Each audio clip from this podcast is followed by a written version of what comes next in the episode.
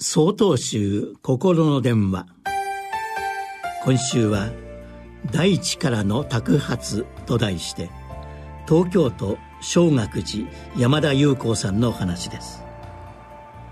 およそ2500年前インドのお釈迦様の時代から仏教の大切な修行の一つに托発があります。托発とは僧侶の食器である初と呼ばれる器を持って村や町を歩き回り家々の前に立ってお経をあげその家の幸せを祈る修行です。人々はお布施として器の中に食べ物を入れてくださいます。その日何をどれだけいただけるか分かりません。喜んで不正をしてくださる方もあれば時には罵声を浴びせられることもあります。しかしどんな反応が返ってきても僧侶たちは同じように感謝して受けいただいた分だけの食物を分かち合って命を支え修行に励みます。仕事をすることが禁じられていた僧侶の生命は伏せに委ねられてきたのです。人々も僧侶に伏せをすることが功徳となり幸せになれると信じました。このように托発は互いの命が互いの存在と信仰に支えられていることを実感する大切な修行なのです。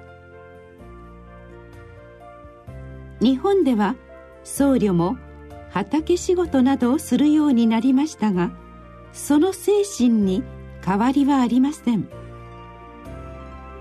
ある山奥の寺で自給自足をしている和尚様が言いました。自分で畑を耕し野菜を作っているが天候や気温の変化などで決して思う通りにはなりません。時にはわずかな収穫しかなくてもありがたいことに命をつなぐに困ったことはありません。農作物は大地からの托発ですと。私たちは自分の力で生きていると思いがちですが実はさまざまな人や物によって支えられ生かされているのです。毎日口にする食べ物は私たち一人一人の命を支えるために大地が総力を挙げて生み出した大地からのお布施なのです。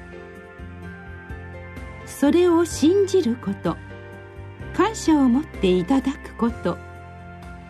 養われた好みを持って仏様の教えを学び誰かの支えや助けとなれるような生き方をしたいものです。